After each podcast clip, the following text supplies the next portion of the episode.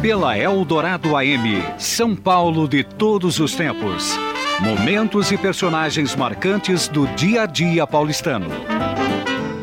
Dias que a gente se sente como quem partiu ou morreu. A gente estancou de repente, ou foi o mundo então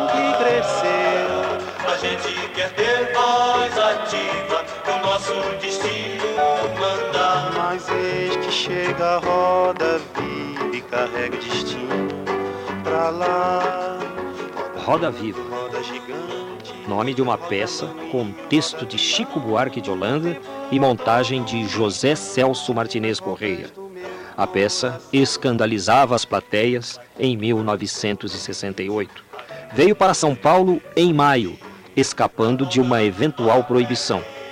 Os problemas, entretanto, viriam de outra forma. No dia 17 de julho, após a encenação, Marília Pera e Rodrigo Santiago foram surpreendidos nos camarins por membros do CCC, Comando de Caça aos Comunistas, e levados nus para a rua, onde foram espancados. Situação semelhante ocorreria no início de outubro com Elizabeth Gasper e Zelão na montagem gaúcha da mesma peça. Situação triste essa, lamentável, ocorrida em 1968 na cidade de São Paulo, atores espancados. Pela maneira radical como alguns viam a peça Roda Viva na montagem de José Celso Martinez Correia. A peça era uma montagem muito mais radical que o texto e que o próprio Chico Buarque de Holanda, não é mesmo? José Alfredo Pontes, nosso entrevistado de hoje.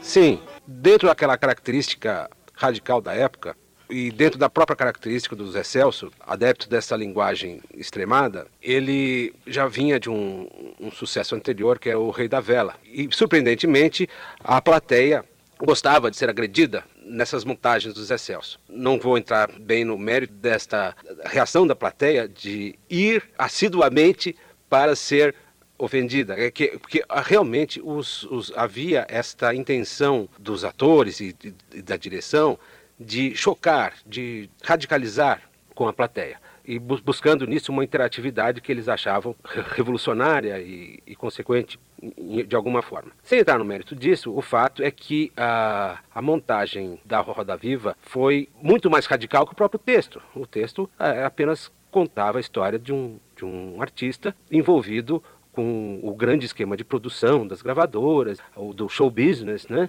E, e as suas dificuldades em participar do, do, do mundo do show, né? da máquina, tema muito explorado também pela, até por Hollywood, né? A, a grande máquina da, da, produção. A maneira como foi colocado isso é que teria ofendido aí. Exatamente, a, a, a, palavrões, atores nus e, e, coisas muito características da época chocavam a classe média, mas afinal de contas as pessoas iam lá porque queriam, pagavam o ingresso, ou seja, quem estava lá estava exercendo um, um livre direito de ir e vir. Ah, não, não justificava a reação totalmente absurda do chamado CCC, uma organização paramilitar de direita, acobertada pela, pela ditadura, mas não propriamente oficial. 1968. O cardeal arcebispo de São Paulo na época era Dom Agnello Rossi. Ele teria como sucessor Dom Paulo Evaristo Arnes. Mas qual a visão de Dom Paulo Evaristo Arnes hoje sobre 1968? Vamos ouvir. Eu era bispo auxiliar da região norte de São Paulo e estava encarregado na CNBB de cuidar da educação no sentido assim de nossos colégios corresponderem ao que deles se espera. E então eu viajei bastante pelo Brasil para conhecer os colégios e para fazer reunião de diretores, etc. Então, quando veio o ato institucional, eu senti todo o peso que ele tinha. Essa é uma fase.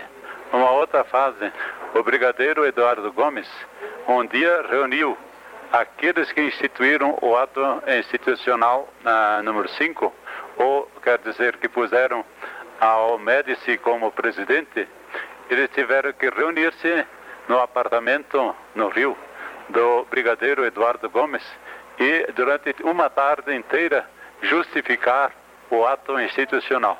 E eu, de fato, aproveitei o momento para interrogá-los a todos.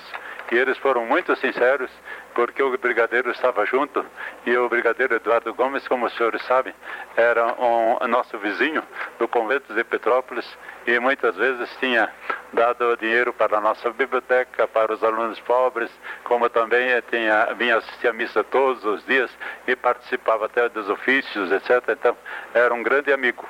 E ele então entrou e disse aos companheiros dele, porque ele também tinha sido do governo, ele disse aos companheiros dele, eu gostaria que os senhores dissessem toda a verdade ao cardeal de São Paulo, porque a ele eu conheço por anos, tanto quanto eu conheço os senhores. E posso dizer que aquilo que ele, que ele depois vai declarar é, corresponderá à verdade. Depois do ato institucional, eu ah, visitava os presos quando podia. Aliás, era o meu costume de cada semana passar uma vez numa das cadeias da região norte para visitar os presos e animá-los. E eh, eu até fundei lá a Legião de Maria e tantas outras instituições que depois não sei se continuaram ou não continuaram, mas uh, os presos ficaram tão amigos que eles me uh, cortavam os cabelos, eles cuidavam dos meus sapatos, eles uh, ficavam contentes quando podiam ficar ou passar uma hora ou meia hora, uma hora comigo. E depois, quando colocaram lá dentro alguns presos políticos, eu podia, através do diretor, que se tornou muito meu amigo, infelizmente morreu de, de ataque cardíaco, mas ele era, se tornou muito meu amigo, eu podia então me comunicar com os presos políticos também. Eu até tenho uma palavra muito interessante a respeito dos presos que estiveram aqui no Carandiru. É, o diretor, quando fui visitá-los, uma vez oficialmente, com todas as licenças possíveis, fui visitá-los, ele me disse assim, Dom Paulo, lembre-se de mim quando passar esse período, porque um dia essa, esse regime vai acabar e depois eles vão acusar a todo mundo que foi chefe de alguma cadeia por aí. O senhor me defenda porque eu estou defendendo os presos e não permito que sejam torturados. Eu disse, olha, tem meia dúzia de testemunhas aqui, eu gostaria que o senhor cumprisse a risca que ninguém seja torturado, mas todos sejam muito bem tratados.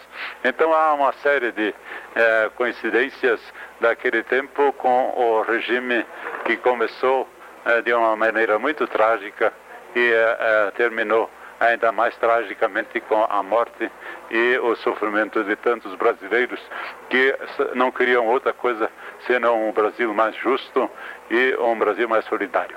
Esta a palavra de Dom Paulo Evaristo Arnes, que em 1968 já combatia as torturas nos cárceres brasileiros. Estou aqui com o jornal O Estado de São Paulo, edição do dia 24 de abril de 1998, a notícia de Nashville, Estados Unidos.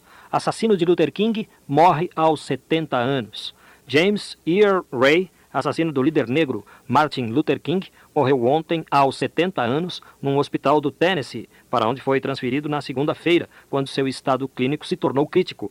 Ray, sentenciado a 99 anos de prisão, morreu de cirrose e outras complicações. Nos últimos dois anos, a doença o havia levado ao hospital várias vezes. Ray confessou em 1969 ter matado King no ano anterior. Pouco depois, alegou ter sido obrigado a declarar-se culpado para evitar ser sentenciado à morte. Nos últimos anos, ele vinha pedindo para ser submetido a novo julgamento. A petição recebeu o apoio de familiares do líder negro, que consideram Ray o bode expiatório de uma conspiração que envolveria políticos e agentes do serviço secreto americano. Para a viúva do pastor, a verdade não surgirá tão cedo Martin Luther King, assassinado em 4 de abril de 1968, quando tinha 39 anos, no balcão do segundo andar do Hotel Blue Rain, em Memphis. 1968 marca a morte também do senador norte-americano Robert Kennedy. Em 1968, a rainha Elizabeth vinha a São Paulo para acompanhar a inauguração do MASP, Museu de Arte de São Paulo. Rainha Elizabeth, em São Paulo, portanto, no ano de 1968. O que fazia Fernando Henrique Cardoso em 1968? Parte do ano de 1968 eu passei na França. Desde 1967 eu era professor da Universidade de Paris, no campus de Nanterre. E claro, o campus de Nanterre foi o palco de grandes agitações estudantis e mesmo de uma revolução, uma revolução cultural muito importante, que foi a Revolução de Maio de 68 na França. Naquela ocasião, e isso para mim foi algo muito importante, eu, eu segui de perto as transformações que estavam ocorrendo na Universidade Francesa e na sociedade francesa. Um dos líderes do movimento, o Daniel Combandi, fora meu aluno, era meu aluno do curso normal de graduação, e eu lá ensinava teoria sociológica a eles. E me encontrei com o Combandi várias vezes, até mesmo nas barricadas de Paris, depois de maio, quando o movimento se estendeu por, toda a França e, sobretudo, na, na Sorbonne, na, na, sede da universidade em Paris, a, a cidade toda tomou uma, uma, atmosfera absolutamente é, diferente do que era o seu passado, todo mundo discutindo nas ruas, debatendo sobre o seu futuro, a questão do famoso slogan da Revolução de Maio, que era a imaginação no poder, uma revolução, entre aspas, porque na verdade era uma mudança existencial, dizia respeito muito mais à vida das pessoas do que à estrutura política provavelmente dita.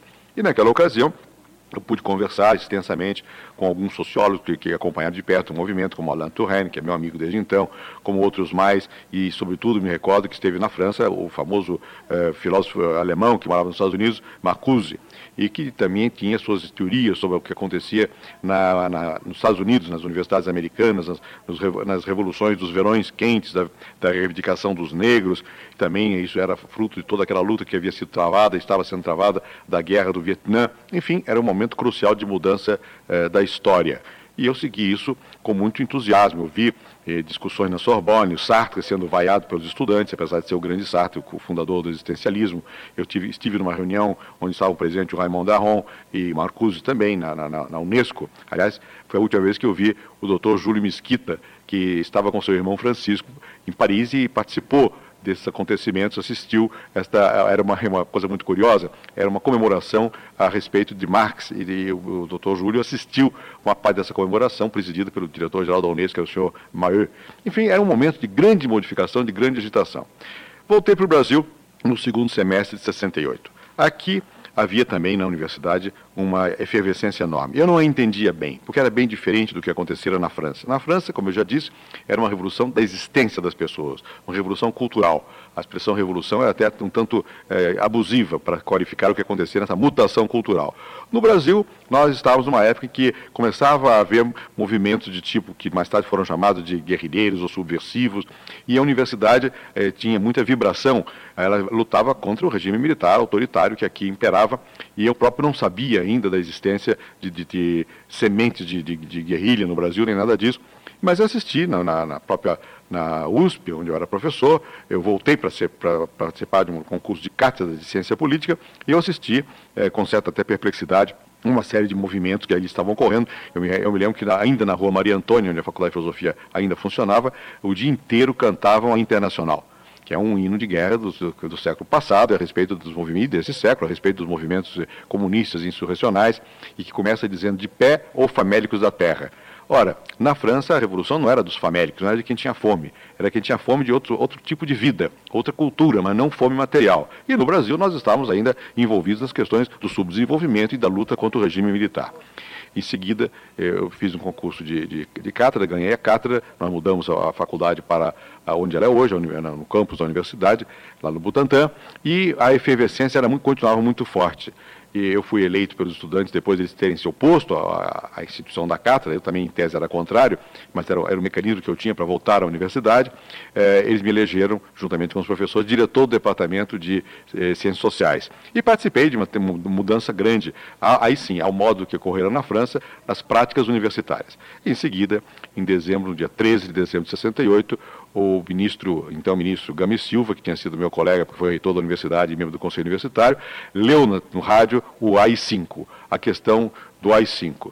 Pois bem, é, mal sabia eu, eu fiquei perplexo ouvindo aquelas palavras do, do Gami Silva, tunitroante, ameaçadores, e dizendo que o mundo vinha abaixo e tal. Mal sabia eu que nós íamos voltar a uma noite muito é, de trevas no Brasil, porque logo em seguida, de novo, cassações. Eu fui cassado em seguida, em abril de 69, fui é, inscrito numa, como é, no, uma das vítimas do ato institucional número 5, me aposentaram militarmente por força de um decreto militar da universidade, me obrigaram a que eu ficasse fora do ensino por muito, por muito tempo.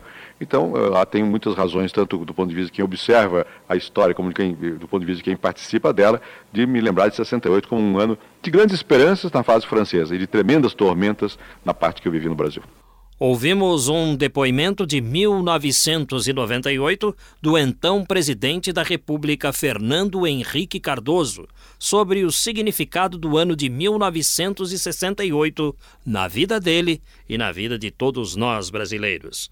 Este depoimento foi gravado na residência aqui em São Paulo do ex-presidente Fernando Henrique, que na época se dispôs a falar sobre este tema por causa do pedido feito que partia do Grupo Estado e da Rádio Eldorado, que promoviam uma mostra de fotografias alusivas a 1968.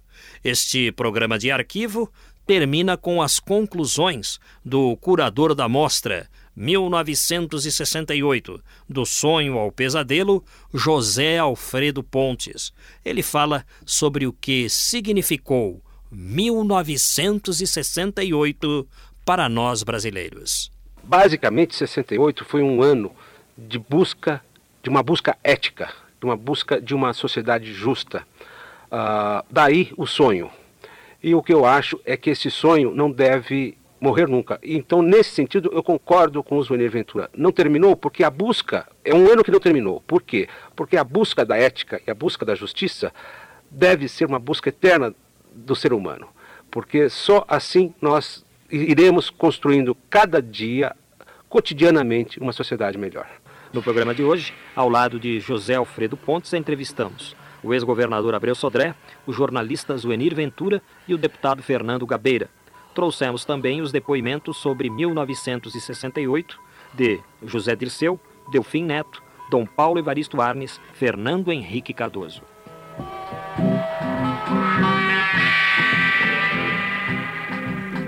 Apenas um acontecimento que modificou a história da humanidade não se deu em 1968, a chegada do homem à Lua, porque isto aconteceu no ano seguinte, 1969.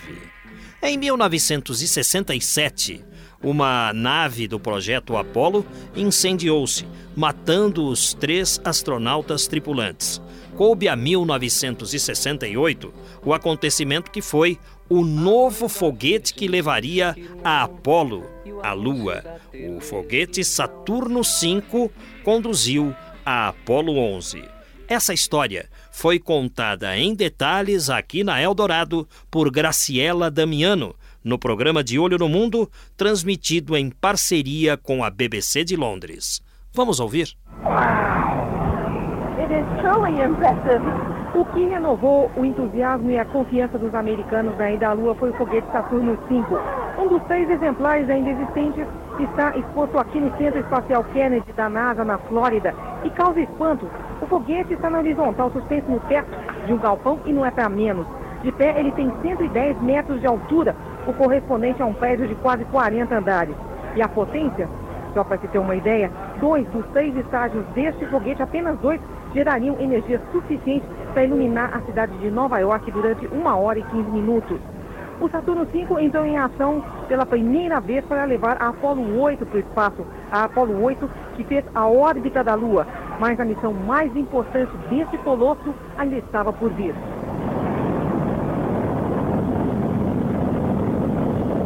A Apollo 11 foi lançada dia 16 de julho de 1969 a bordo, os astronautas Neil Armstrong, Edwin Buzz Aldrin e Michael Collins.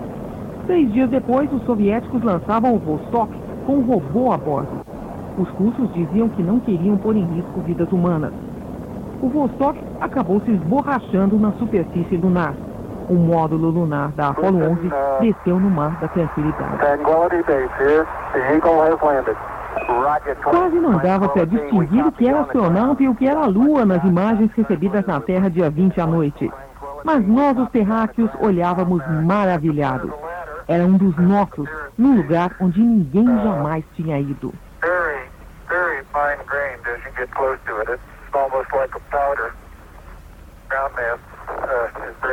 Lua, lua, lua, lua.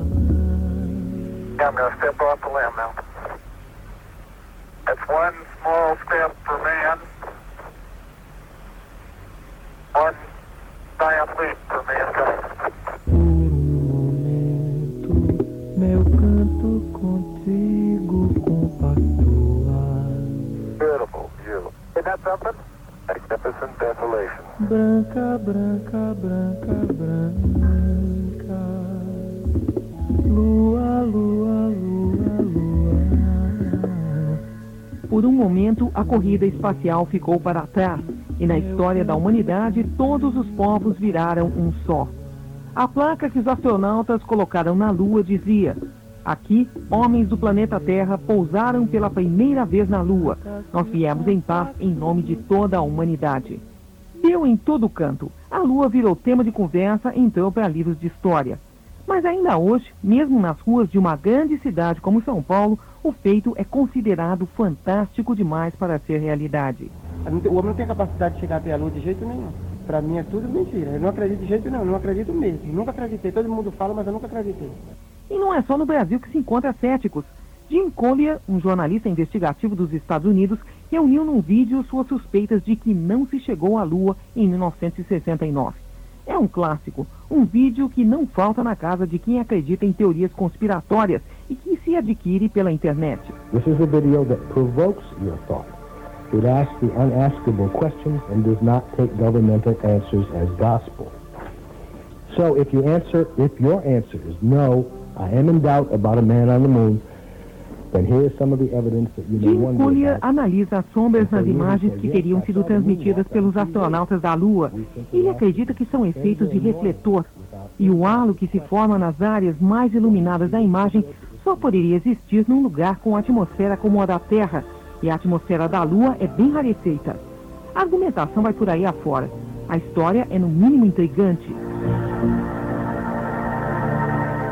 Desconfiar de tudo faz parte da natureza humana, assim como a vontade de romper barreiras e não aceitar a ideia de impossível. E que sorte que nós temos! Aí está todo o universo ao nosso alcance. Com a palavra, o primeiro homem na Lua, Neil Armstrong, para um recado às novas gerações. There are places to go beyond belief. Those challenges are yours. In many fields, not the least of which is space, because there lies human destiny. Existem lugares que vão além da nossa imaginação. O desafio de chegar lá é de vocês. Há desafios em várias áreas, inclusive no espaço. Lá é que está o destino da humanidade.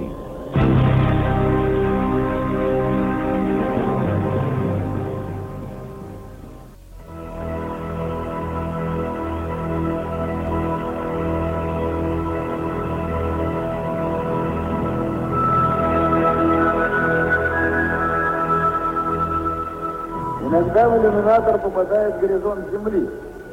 Очень интересная картина. Через все цвета радуги переход от освещенной Земли к черному небу.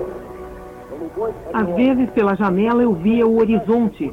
Uma visão curiosa. Havia uma transição de todas as cores do arco-íris, da terra iluminada para o céu negro. Havia um halo azul. Às vezes dava a impressão de que o globo estava suspenso. eu imaginava o que estaria mantendo o globo assim. Essas as impressões de German Titov, o segundo russo no espaço. Em entrevista coletiva aqui em Londres em 1961, Titov contava coisas que ninguém tinha visto antes. O homem se distanciava de seu berço e olhava para trás maravilhado. Mas antes de se chegar lá, de se ver a Terra redonda e azul, muita gente precisou trabalhar e muito. Cientistas, engenheiros, técnicos quebraram a cabeça durante anos para saber o que aconteceria com o homem no espaço. Ninguém sabia direito os efeitos da falta de gravidade no corpo humano. Será que o homem sobreviveria? Os primeiros voos provaram que sim, e eram cada vez mais longos. Mesmo no histórico projeto Apollo, desenvolvido pelos americanos, cada missão vinha cheia de riscos. O presidente Richard Nixon tinha no bolso um discurso pronto caso os primeiros homens na Lua, Neil Armstrong e Buzz Aldrin, não conseguissem voltar. O destino decidiu que os homens que foram para a Lua em missão pacífica de exploração vão ficar na Lua. Esses homens corajosos sabem que não há esperança de resgate para eles. Mas eles também sabem que no sacrifício deles há esperança para a humanidade. Aparentemente, a NASA não tinha um plano B, um plano de contingência. O maior risco é que o módulo lunar não conseguisse decolar da Lua depois das 22 horas que ele passou no Mar da Tranquilidade. Mas funcionou e o resto é parte da história. Sobre a cabeça os aviões, sob os meus pés os caminhões, aponta contra os chapadões meu nariz. Ouvimos de nossos arquivos trecho da série de reportagens de Graciela Damiano sobre a conquista da Lua, apresentada pela Eldorado em 1999, dentro do programa De Olho no Mundo, transmitido em parceria com a BBC de Londres. Viva palhaça. Viva palhaça. Trabalhos técnicos e mixagens de Alexandre Seles. A produção e apresentação é deste amigo que vos fala, Geraldo Nunes. A nossa produtora, Valéria Rambaldi. Tchau! O monumento de papel, crepom e prata, os olhos verdes da mulata, a cabeleira esconde atrás da verde mato, lua do sertão. Estamos encerrando mais uma edição do programa São Paulo de Todos os Tempos pela Eldorado AM. Os personagens, os eventos marcantes, a memória da cidade. A São Paulo de ontem e de hoje. São Paulo de Todos os Tempos. Um programa premiado com o colar do centenário pelo Instituto Histórico e Geográfico de São Paulo. Apresentação de Geraldo Nunes.